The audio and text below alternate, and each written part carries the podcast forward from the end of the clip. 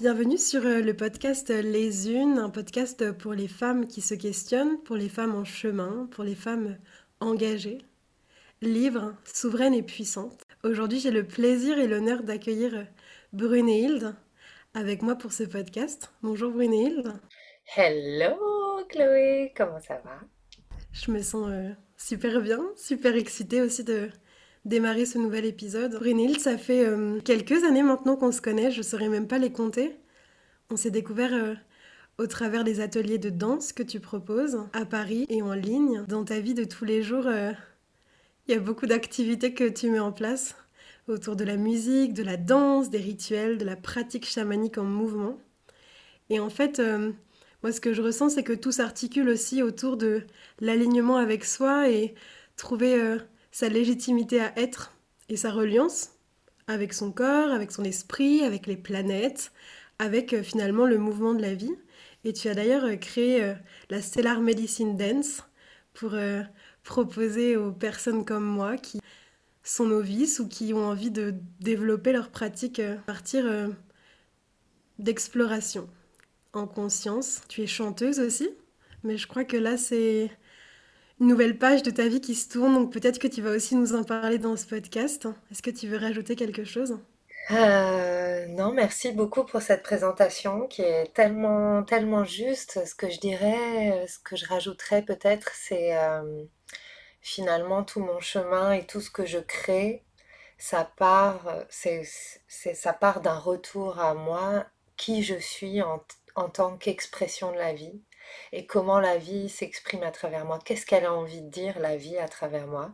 Et du coup, ça prend plusieurs formes, mais toutes ces formes, finalement, elles rassemblent euh, ma connexion unique avec la vie et, j'ai à cœur, en fait, euh, dans toutes les choses que je fais, même si elles paraissent multiples, de rassembler tout ça pour revenir toujours à cette, euh, à cette base qui est unique en fait, c'est c'est quoi ma connexion à la vie, au mystère, et qu'est-ce que ce mystère a envie de dire à travers moi? Merci. Tu as passé euh, une enfance euh, dans la campagne, sans frères et sœurs? Tu nous partages souvent euh, dans tes ateliers que du coup tu as développé beaucoup ta créativité pour te soutenir. Tu as eu un passage à la ville grâce à ton art. Et puis, moi j'ai aussi envie qu'on aborde aujourd'hui avec toi cette transition, ton parcours ton chemin, s'il est très euh, vaste, mais euh, quels ont été aussi les éléments pour toi qui te permettent aujourd'hui de te déployer et puis d'oser finalement euh, proposer tout ce qui t'anime? Tu disais, il y a beaucoup de formats, c'est très multiple et en même temps, il y a, un fil conducteur. Alors, ce que j'ai envie de te dire par rapport à ça, c'est que bah, finalement, je suis née vraiment dans la campagne profonde, dans la Manche dans un village où il n'y avait pas de commerce, il y avait juste une école dans laquelle on était une vingtaine, mais tous d'âges différents. Et, euh, mon seul contact en fait avec euh, des enfants, c'était à l'école. Et sinon, mon seul contact avec le vivant, c'était euh, les animaux, parce que j'ai toujours eu des chiens, on avait un chat, mes grands-parents habitaient juste à côté et ils avaient des animaux de ferme, puisque c'était la ferme. Et en fait, euh, c'est hyper intéressant de voir que finalement, un petit peu toute ma vie, alors j'ai adoré cette période de l'enfance, vraiment, la traite des vaches, la connexion et tout ça. Mais c'est quelque chose que j'ai cherché à fuir euh, dès que j'étais un petit peu en âge euh, un peu plus conscient, donc quand j'ai quand j'étais plus adolescente, parce que je souffrais beaucoup de la solitude malgré tout, même si je créais des spectacles avec euh, des peluches, avec des êtres invisibles, je parlais avec les fleurs, euh, j'emmenais les animaux en expédition, tout ça. Donc euh, tout ça, ça a été hyper créatif, hyper, hyper joyeux et en même temps une grande souffrance de solitude et, et un, besoin aussi de, je dirais, peut-être en tout cas inconscient à l'époque, de me confronter aussi avec la réalité du monde parce que j'avais l'impression d'être un peu exilée euh, dans, ma campagne. Et euh, je me sentais en décalage en fait, mais déjà enfant. Et ensuite, quand je suis arrivée à la ville, alors je me suis sentie encore plus en décalage. Et donc, euh, ça a été un peu dur. Je me sentais vraiment la plouque euh, de l'école et du collège et du lycée. Et, donc, ce qui s'est passé pour moi, ça a été de... Je me suis suradaptée, en fait, dans ces, dans ces, dans ces lieux sociaux, en fait. Et j'ai appris, en fait, parce que j'ai beaucoup d'empathie et parce que j'ai une capacité à comprendre tout de suite les tenants et les aboutissants des situations, je me suis adaptée, j'ai fait ce qu'on me demandait et j'ai commencé en fait à revêtir euh, bah, des masques en fonction des situations et à oublier un peu, euh, en tout cas mettre de côté qui j'étais vraiment. Parce que euh, parce que je me sentais vraiment comme un mouton noir en fait. Je me sentais euh, pas, pas dans le. Je me sentais pas dans le cadre quoi. Et donc, puis voilà, puis dans ma, dans ma famille, c'était un peu compliqué. La relation entre mes parents était un peu compliquée à la maison. C'était pas toujours très euh, soutenant, euh, même si mes parents s'aimaient quand même, mais c'était un peu dur, toujours un peu dans la tension en fait. Et, euh, et du coup, ben, ce qui s'est passé, c'est que je me suis adaptée, j'ai fait ce qu'on m'a demandé, j'ai travaillé à l'école, j'ai avancé, et puis j'ai eu la chance quand même dans ce, ce petit, ce petit temps-là de rencontrer la musique qui avait toujours été présente. C'est mon rêve d'enfant. Depuis que j'ai 3 ans, je veux être chanteuse. J'ai toujours voulu faire de la musique. Comme je disais, je faisais des spectacles dans le salon de mes parents. Il y avait un grand miroir, donc j'avais, je m'imaginais avec des milliers de personnes derrière moi qui m'applaudissaient à la télé tout ça. J'étais à fond quand j'étais enfant. Je faisais des mises en scène avec mes cousins. On faisait des radios crochets et tout ça. Et euh, quand je suis arrivée au collège, euh, fin collège, début lycée, euh, bah, je chantais tout le temps en fait. Et je chantais dans la cour de récré avec mes copines, on écrivait des chansons. Et finalement, ben, à l'époque, j'ai eu la chance de grandir dans la ville en France qui a le plus de, de groupes en émergence, de, groupes de rock. Donc c'est la Manche, Saint-Lô, c'est assez connu pour le pop rock. Et euh, du coup, tous mes copains de lycée, alors je dis copains entre guillemets, les gens avec qui je traînais, mais qui en fait, avec qui je n'avais pas vraiment des relations d'authenticité, mais dans lequel, dans les, dans des, c'était plutôt des groupes dans lesquels j'essayais de me fondre en fait. Ben, on avait des groupes et du coup j'ai pu, euh, on a enregistré une cassette à l'époque, c'était l'époque des cassettes et j'ai eu ma première euh, séance d'enregistrement à 15 ans dans le garage d'un copain avec son père qui, prenait, qui faisait la prise de son et tout. Et, et ça, ça m'a vraiment sauvé, sauvé la vie parce que, euh, parce que j'ai continué à porter ces masques, j'ai continué à pas savoir où j'allais avec ça. Et en même temps, j'ai fait beaucoup, beaucoup de musique. J'ai fait des milliers et des milliers de concerts. J'ai enregistré des tas de choses. J'ai participé à des tas de projets. Et c'est vraiment sur ce chemin-là que j'ai commencé à apprendre à me connaître. Et ça, ça a demandé en fait à descendre. En fait, la musique, ça n'a pas été un chemin euh, génial, tout a été super, euh, c'était super, j'étais sur scène. Alors oui, j'étais sur scène, c'était super. Euh, j'arrivais toujours à transformer quelque chose sur scène, ça c'est aussi une de mes grandes capacités, c'est-à-dire que pour moi la musique c'est un, transformateur, un activateur de quelque chose. Mais en même temps, le chemin de la musique, à nouveau, je me sentais pas du tout adaptée dans euh, ni l'environnement musical, ni dans l'institution musicale, etc. Et puis j'avais, je pense, euh, cette croyance profonde que je je valais pas la peine en fait, euh, et que, que j'étais nulle en fait, que ça marcherait jamais. Et donc le chemin musical a été beaucoup de souffrance, beaucoup de travail, beaucoup de joie sur euh, le fait d'être dans l'action elle-même, donc faire de la musique, être présente, être avec le public, génial, mais tous les à côté, développer les projets, euh, partir en tournée, discuter avec les gens, euh, trouver des contrats, etc., etc. Ça, ça a été une souffrance intense. parce que parce que je me, je me disais toujours que j'étais pas assez bien. Et donc je cherchais aussi quelle était mon identité. non seulement musicale, mais en fait à plus, grand, plus grande échelle, qui je suis en fait. Il y avait vraiment cette question, mais en fait, qui je suis, puisque je suis plus, j'étais plus du tout en contact avec cet enfant de la nature en fait, et cet enfant qui, qui n'a besoin de personne pour créer. Et en fait, tout mon chemin, c'est marrant parce que ça me crée de l'émotion en en parlant, tout mon chemin d'adaptation, ça a été de croire que j'avais besoin des autres pour créer, parce que j'ai été aussi élevée dans un milieu très catholique euh, et la campagne profonde. Et euh, il y avait cette, euh, cette croyance qui était véhiculée que ben, il fallait être avec les autres qu'on n'avait pas le droit de penser qu'à soi, de se dire qu'on était bon, de se dire qu'en en fait euh, on avait besoin de personne pour y arriver. Il y avait vraiment ce truc-là, il fallait être dans la communauté et, et, il fallait souffrir avec tout le monde. Voilà. Et donc ça, ça a été un... Ça a été... Enfin voilà, je, suis en fait en ce moment depuis quelques années dans... Euh, euh, le dévoilement en fait de ces parts-là parce qu'aujourd'hui je suis plus prête et aussi aujourd'hui je suis prête à voir tout ça sans en faire un drame. En fait, aujourd'hui, je suis vraiment dans la récolte de ce chemin.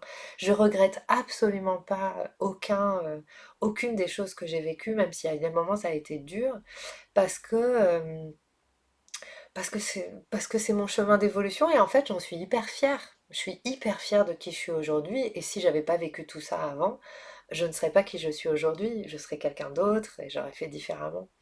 Donc, euh, donc ouais, c'est, c'est, intéressant de voir, en tout cas, la manière dont je, je vois ma vie, c'est que il y avait quelque chose qui était assez juste et assez authentique, que j'ai recouvert au fur et à mesure où j'ai grandi de tout un tas de trucs.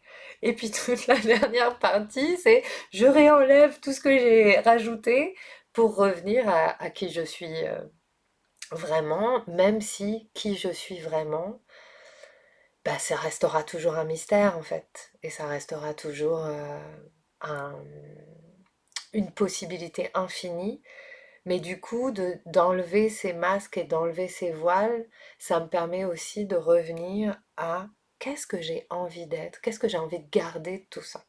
Voilà, ça me ramène à mes valeurs, quoi.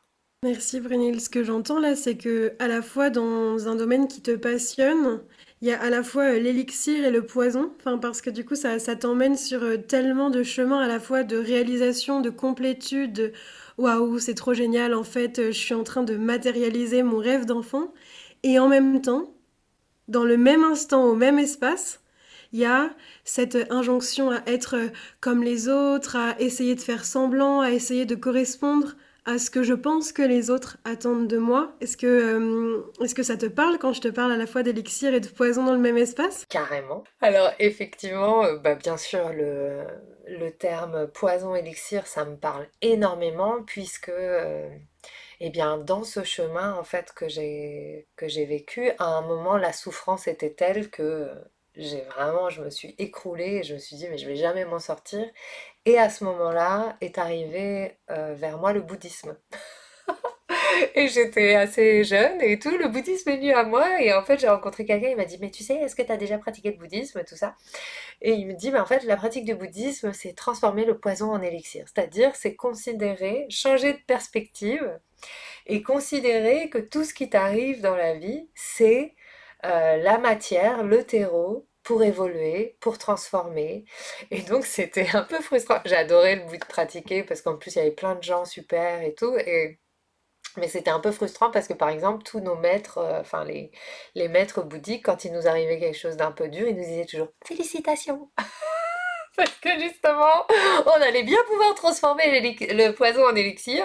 Donc dès qu'on avait un gros truc un peu dur, genre ah, mon, mon amoureux m'a quitté ou euh, j'ai perdu tel truc ou le contrat tel contrat s'est pas fait, ils disaient toujours félicitations parce que justement en fait et, et, alors pour être vraiment honnête euh, sur le moment, euh, je le comprenais pas comme je le comprends aujourd'hui bien sûr. Euh, c'est souvent le cas. Hein. Donc, euh, bah, je disais, bon, d'accord, bon, ma félicitation. Et puis, je faisais un peu semblant. Mais en même temps, euh, c'est intéressant de voir aussi comme bah, ça n'est jamais parti. Et qu'en fait, même si j'ai fait semblant sur ce moment-là, ça m'a quand même soutenu. Et même si je pratique plus le bouddhisme aujourd'hui, ben aujourd'hui, cette part-là de m'être entraînée, parce que c'est ce qu'on disait, d'avoir pratiqué ça, de m'être entraînée à ça, ben c'est toujours présent. Et aujourd'hui, je peux vraiment, euh, je l'ai intégré en fait. Je l'incarne vraiment ce truc-là. Et, euh, et c'est ça aussi qui est important, c'est que souvent, on a, on attend des résultats. On est quand même dans une société où euh, on attend une espèce de gratification spontanée, de résultats tout de suite. Et en fait, pour moi, un des trucs qui a été, qui est aussi le, chemin de ma vie et qui est aussi pour moi, bah, je suis Capricorne aussi, donc c'est un long chemin et, les choses se révèlent sur la distance, sur le temps, etc. Pour moi, la vie, c'est une pratique. C'est une, une, sorte de discipline où on, est, on devient disciple de sa propre vie. Ça, c'est un truc et, et pendant longtemps, j'ai lutté avec ça, mais en fait, j'aime ça. J'ai choisi des, des pratiques qui sont euh, sur le long terme, en fait. Et moi, j'ai envie aujourd'hui de voir ma vie sur le long terme, sur la durabilité, sur l'illimité, même si je meurs demain, mais au moins, je vois que ça, ça soutient quelque chose qui est beaucoup plus stable et beaucoup plus structurant que juste euh, ah je vais faire tel stage ou je vais faire telle pratique puis demain j'aurai transformé tel truc parce qu'effectivement l'élixir le poison se transforme en élixir instantanément mais la conscience de voir que le poison s'est transformé en élixir, c'est pas forcément tout de suite et instantané. Et ça, ça se fait dans l'épreuve de, de notre vie au quotidien en fait. Parce que euh, pour moi, ce qui est hyper important, c'est qu'on ne vit pas pour pratiquer, on pratique pour apprendre à vivre en fait. Et, beaucoup d'entre nous, on n'a on pas forcément appris à vivre pleinement dans toutes nos dimensions. La dimension physique, matérielle, ça on la connaît, puisqu'on est dans un monde de productivité et de matérialité. Mais on n'a pas appris à vivre avec nos émotions, à accueillir nos émotions. On n'a pas appris à comprendre qu'on était structuré et qu'on voyait la vie à travers les structures de notre mental. Donc on, est prisonnier en fait euh, de manière de voir les choses qui sont pas qui nous appartiennent pas forcément et donc on n'a pas forcément fait le choix de comment on voit la vie. Donc ça c'est aussi quelque chose, une pratique à développer que je trouve hyper importante. Et puis on a perdu une connexion au spirituel. Euh.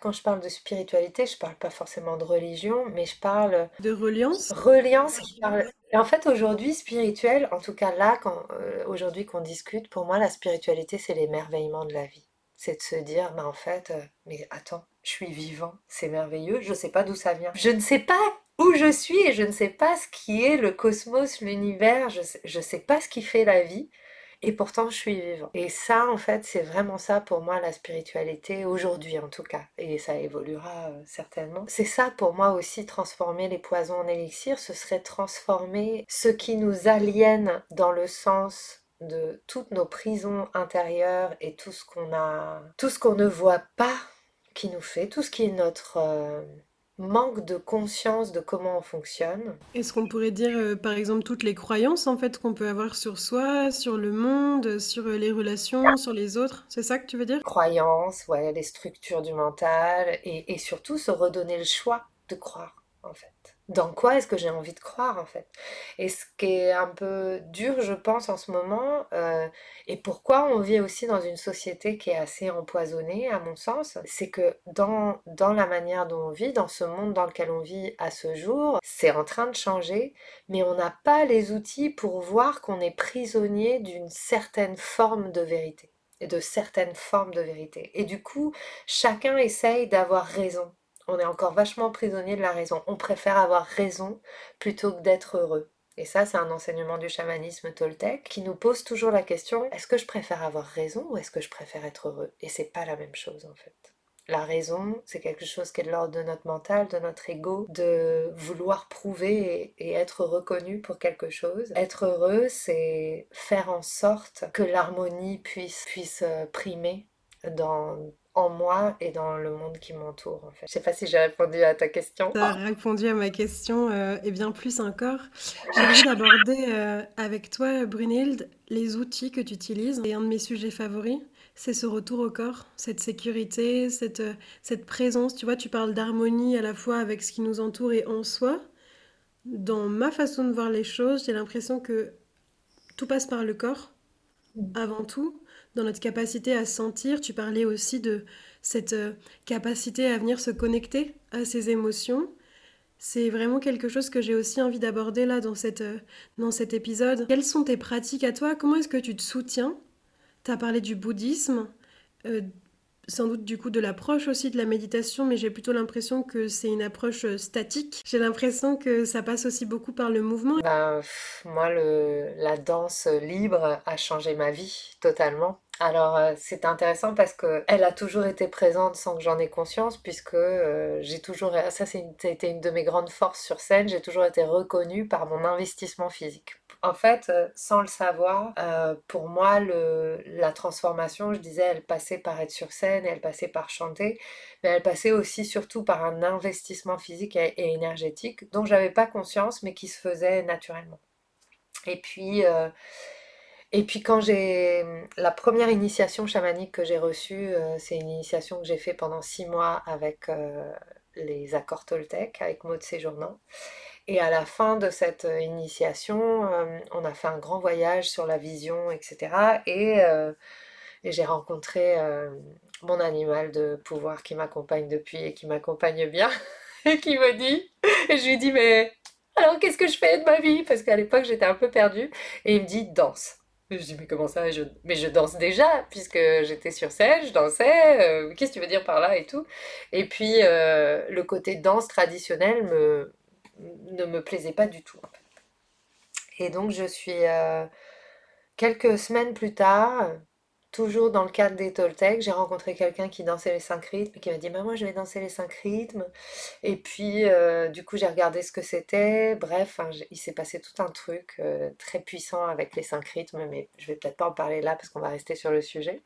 Mais en tout cas, j'ai rejoint le stage euh, de Lucie Nero dans ses chamanismes et j'ai eu une révélation, mais vraiment, c'est-à-dire au moment où on a commencé à danser, il y a un truc en moi qui a dit mais c'est ça que je veux faire, c'est vraiment ça que je veux faire.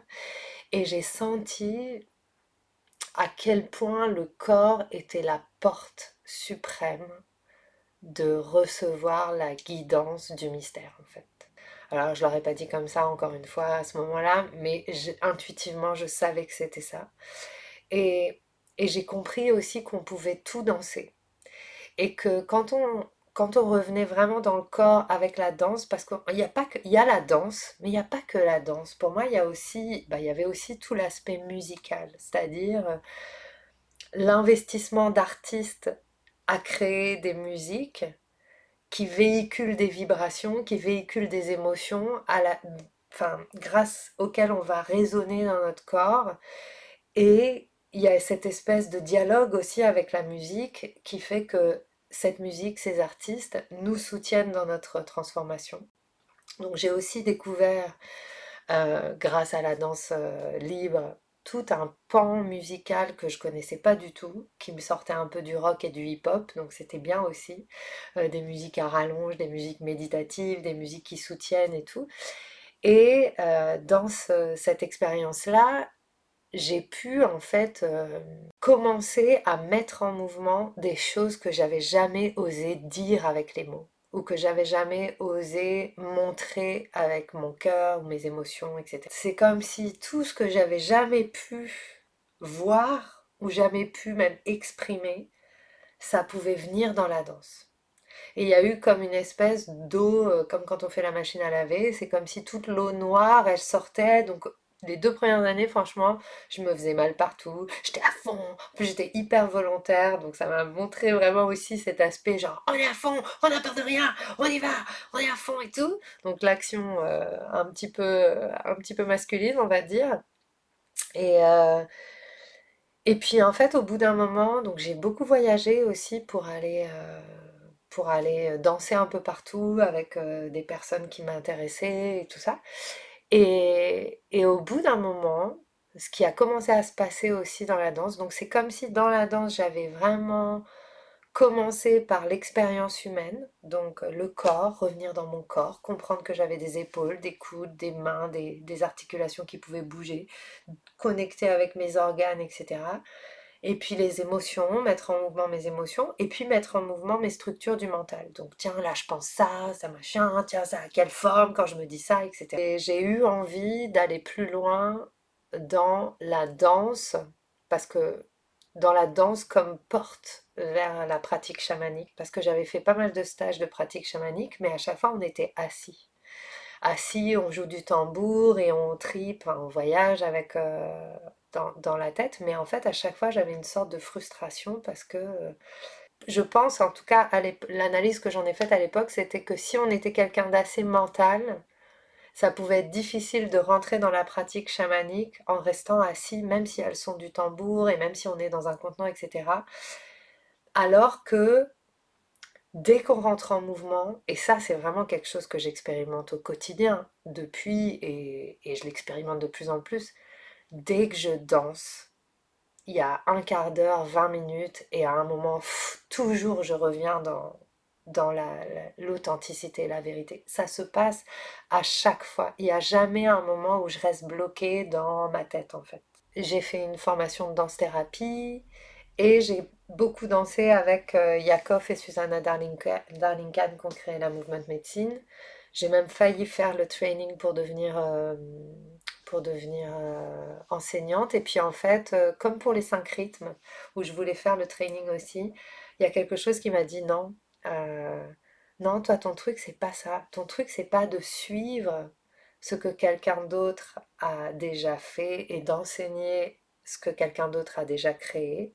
Toi, ton truc, c'est de t'inspirer de ces pionniers, de t'inspirer de ces personnes qui ont créé pour toi être créatrice de ce que tu veux et ne pas m'enfermer dans une forme. C'est aussi, euh, tu vois, pour en revenir à ce qu'on ce qu'on se disait euh, avant, dans, quand on discutait avant qu'on commence à enregistrer, euh, pour moi, ce qui est important, c'est pas forcément de me dire ah j'ai créé ça et je vais faire ça toute ma vie. Ça, ça m'intéresse pas en fait. Moi, ce que je trouve hyper important et intéressant pour moi, c'est de me dire j'ai créé ça, mais c'est une marche pour aller vers autre chose que je connais pas encore. La création illimitée, voilà, c'est ça qui m'intéresse. Et donc c'est à la fois dans quelque chose de personnel et pour moi donc le corps c'est la porte de cette création illimitée, la porte vers l'esprit en fait, la porte vers le mystère de la vie, tu vois, et, ce que je te disais tout à l'heure, euh, le mystère, l'émerveillement, à partir du moment où je suis dans l'émerveillement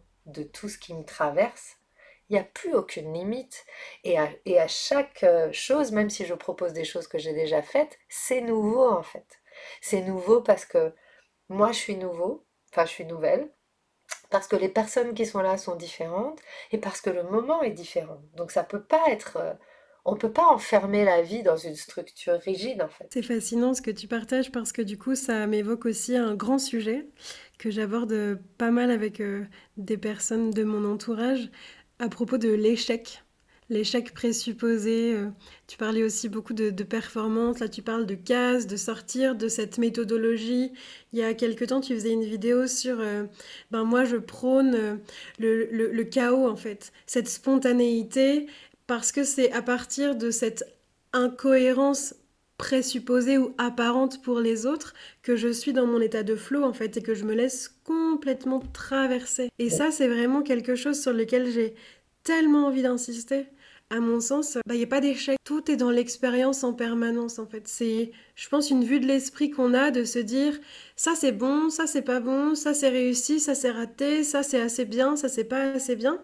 Et ça crée en nous, je sais pas, presque une démarche euh, schizophrénique ou complètement duale qui nous fait tellement de mal en fait parce qu'il y a vraiment cette image de faudrait faire comme ça et il faudrait pas faire il faudrait faire différemment et voilà en t'écoutant parler j'ai vraiment envie de, de, renchérir à ce propos en disant oui à l'inconsistance oui à l'incohérence oui à, à ce qui semble être chaotique parce que vraiment quand on regarde la nature et c'est aussi euh, les fleurs qui m'ont inspiré pour les unes pour ce podcast, il n'y en a pas une qui se ressemble. D'ailleurs, quand on regarde si vraiment on achetait des vrais légumes euh, et pas des trucs euh, tout calibrés dans des supermarchés, seraient des formes toutes biscornues en fait. Je trouve ça hyper intéressant. Alors il y a deux choses qui me parlent euh, fort là-dedans.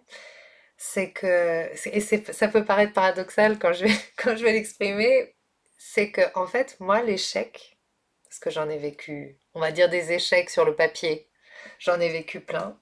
ça a été mes plus grands, les plus grands trésors en fait. C'est, on en revient encore au, poison qui se transforme en élixir. Pour moi, l'échec, le terme échec, c'est un poison.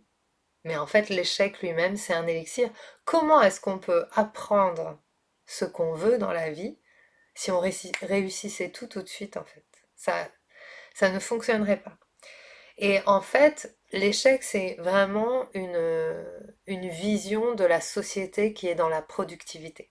C'est parce qu'en fait, on ne sait pas euh, on n'a pas suffisamment d'estime de nous-mêmes à ce jour, ou on a perdu beaucoup d'estime de soi, et donc on est poussé, on s'auto-pousse tous à réussir, mais sans savoir même ce que c'est que la réussite. Donc du coup, si on, est, si on fait quelque chose qu'on n'estime pas une réussite, bah, c'est un échec. Et donc on est dans ce truc un peu comme tu disais, duel. Après, ce que je trouve intéressant par rapport à, à ce que tu disais, l'échec, c'est que oui, c'est chaotique finalement d'aller vers notre, euh, notre âme, et en même temps, moi, l'échec, les échecs que j'ai vécus, m'ont amené à la structure. Et je dirais, euh, quand tu parlais des fleurs, par exemple, une fleur, on sait que c'est une fleur parce qu'il y a une structure dans, sa, dans son code génétique, dans son code ADN. Ça va donner une fleur. Dans sa graine, c'est une graine de fleur. Et et moi, en fait, je pense que aussi j'ai, entre guillemets, échoué, ou en tout cas, je ne suis pas allée là où j'avais besoin d'aller parce que je n'étais pas allée à la rencontre de ce code génétique en moi, de cette structure euh, qui me fait, et que finalement, tout ce que j'ai mis en place comme pratique, qu'elle soit chamanique, qu'elle soit coaching, qu'elle soit la danse, euh, le mouvement, ça a été en fait pour, revenir, mais qu'est-ce qui me fait d'avoir confiance dans cette structure-là, de me dire à un moment donné, donc dans la Pachakuti Mesa par exemple, la pratique chamanique que je pratique et que je transmets, c'est la médecine, donc on appelle médecine, c'est on va dire euh, euh, bah justement le code génétique de, quelque chose, sa médecine, sa spécificité, c'est la médecine du je suis. Je suis.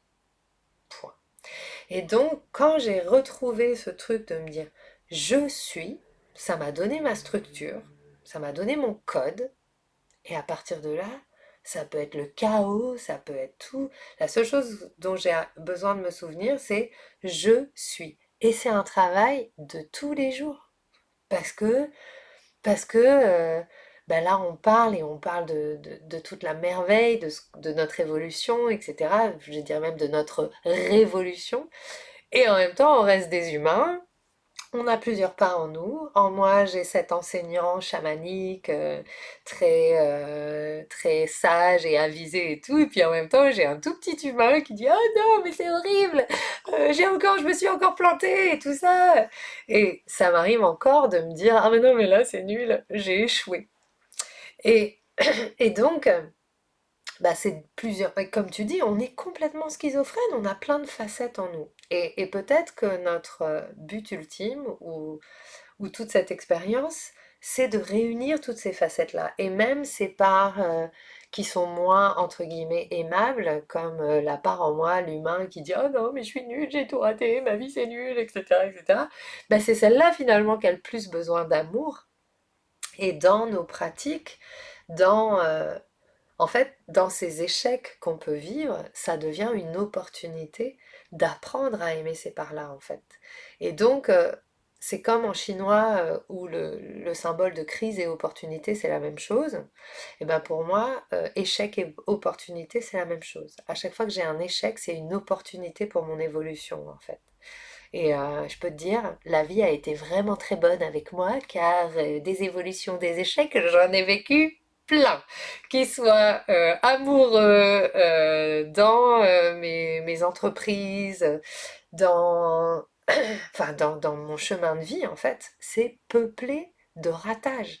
Et en même temps, je n'ai jamais autant aimé la vie qu'aujourd'hui et si demain je rate, je recommence.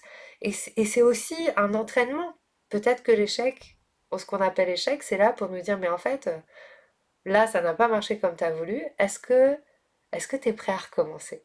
Est-ce que tu es prêt à aller euh, vers ce que tu veux vraiment, en fait? Est-ce que c'était déjà ce que tu voulais vraiment? Et si on est vraiment honnête, souvent, quand ça foire, c'est parce que c'était pas vraiment aligné avec ce qu'on voulait, quoi. en tout cas, pour moi, ça a été souvent ce cas-là, quoi. Pour les personnes qui, qui nous écoutent, qui te découvrent, qui découvrent ce podcast, est-ce qu'il y a un message que tu aurais euh, encore envie d'aborder avec eux? C'est que la manière dont je vois le, monde, la vie, c'est comme un grand puzzle mystérieux. Et que, en fait, euh, il est toujours... Euh, ce grand puzzle, il est, il est toujours fait. Et ce qui est hyper important, c'est que chacun d'entre nous, on est une pièce de ce puzzle unique et qu'on a une place unique qui s'emboîte avec plein d'autres pièces de puzzle. Et quand on trouve notre place unique, quand on assume cette pièce, cette part, cette découpe, euh, et qu'on et qu'on s'inscrit aussi dans le monde, donc dans l'univers, dans le monde, qu'on se réinscrit, alors on peut vraiment euh, bah, créer l'harmonie, euh, l'harmonie dans l'univers en fait. Et ça c'est vraiment quelque chose auquel je crois profondément. Euh, et c'est ce qui m'anime et c'est ce que j'ai envie de vous dire. Euh, voilà, à vous qui, qui nous écoutez aujourd'hui, c'est euh, il n'y en a pas deux comme, comme vous, quoi. On est unique, on est unique, mais vraiment votre histoire est unique, la manière dont vous percevez la vie est unique, ce que vous avez envie de faire est unique, et même si vous pensez qu'il y a 50 000 autres personnes qui veulent faire la même chose que vous, ce sera jamais pareil parce que vous n'êtes pas les mêmes. Et donc, euh, la concurrence n'existe pas, euh, et, surtout, si on n'avait pas euh, besoin de nous sur Terre ici aujourd'hui, l'univers ne nous aurait pas créés. Ça, c'est vraiment ce en quoi je crois.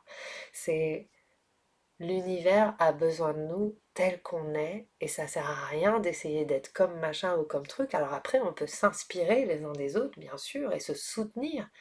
Mais en fait, euh, tout ce à quoi vous aspirez, c'est et tout ce qui vous inspire, c'est pour vous rapprocher un peu plus de, de qui vous êtes vraiment et, j'y crois vraiment. Et aussi les rêves qui nous animent, les rêves qu'on reçoit, les désirs qu'on a tous. C'est aussi une manière qu'a la vie, une manière qu'a l'univers de, de nous montrer le chemin. Et peu importe si ces rêves se réalisent ou pas, c'est pas ça qui est important. Ce qui est important, c'est quelle pièce du puzzle de la grande toile de la vie je deviens en allant vers mes rêves en fait. Et c'est tellement en corrélation avec les unes, enfin c'est les unes avec les autres en fait. Toi tu trouves ta pièce, moi je suis ma pièce et en fait ensemble on crée aussi ce grand puzzle. Ouais, c'est aussi dans cette euh, notion de, coopération finalement qu'on peut, on peut grandir, on peut s'empuissancer et notamment en tant que femme en fait. Moi je sens un appel tellement profond à arrêter de se faire toute petite, de s'adapter. Mais être née femme à l'heure actuelle, c'est-à-dire euh, que la vie nous est créée femme dans le monde tel qu'il est aujourd'hui et dans la transformation du monde telle qu'elle est en train de se faire, c'est pas anodin. C'est une opportunité aussi de transformer des millénaires d'histoire et d'aller, d'amener le monde vers autre chose. Et, et, ce que je trouve hyper intéressant, c'est que, et dans le bouddhisme, et dans la pratique chamanique, on m'a toujours dit c'est l'ère des femmes. Et, là, dans la pratique chamanique, c'est intéressant parce que mon enseignant euh, Don Oscar, il transforme tout en féminin.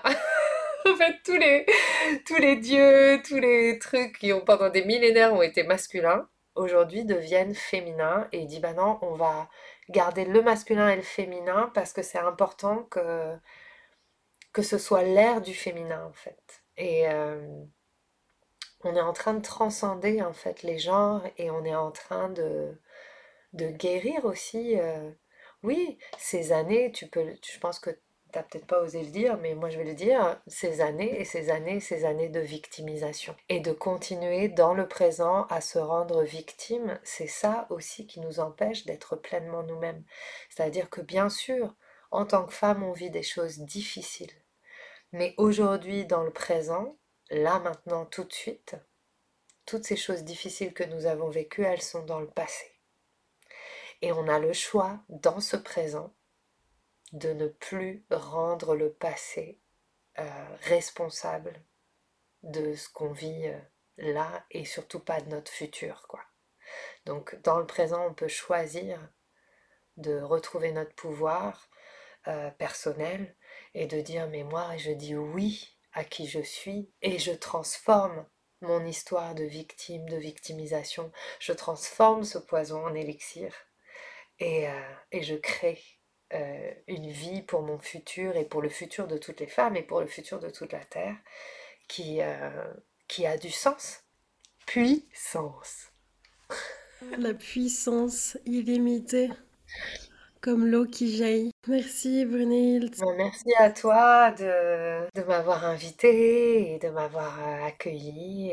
C'est vraiment un, un, grand honneur euh, de participer mmh, ouais. à cette émergence des unes. Voilà, c'est la fin de cet épisode. Je vais euh, mettre tous les liens où on peut retrouver euh, Brunhilde, que ce soit euh, sur ses ateliers, ses retraites, ses coachings, tout ce que tu proposes. Je le mettrai sous le podcast. Si ce podcast vous a plu, n'hésitez pas à le commenter, à partager, à le diffuser autour de vous. C'est vraiment en lui offrant aussi votre présence et votre soutien que vous pouvez permettre à ces messages d'être diffusés. Et rappelons-nous vraiment que notre posture a beaucoup d'importance. Un simple partage, un simple témoignage peut parfois changer le cours d'une vie. Donc si autour de vous, vous entendez aussi euh, des, personnes voilà, qui sont en demande ou qui se questionnent, pas bienvenue de le partager. Ce podcast euh, est créé pour ça. Si vous avez aussi envie de participer au projet des unes, bienvenue de m'écrire sur l'adresse euh, qui se trouve en dessous du lien du podcast. Bonne écoute, je vous dis à bientôt de cœur à cœur, Chloé.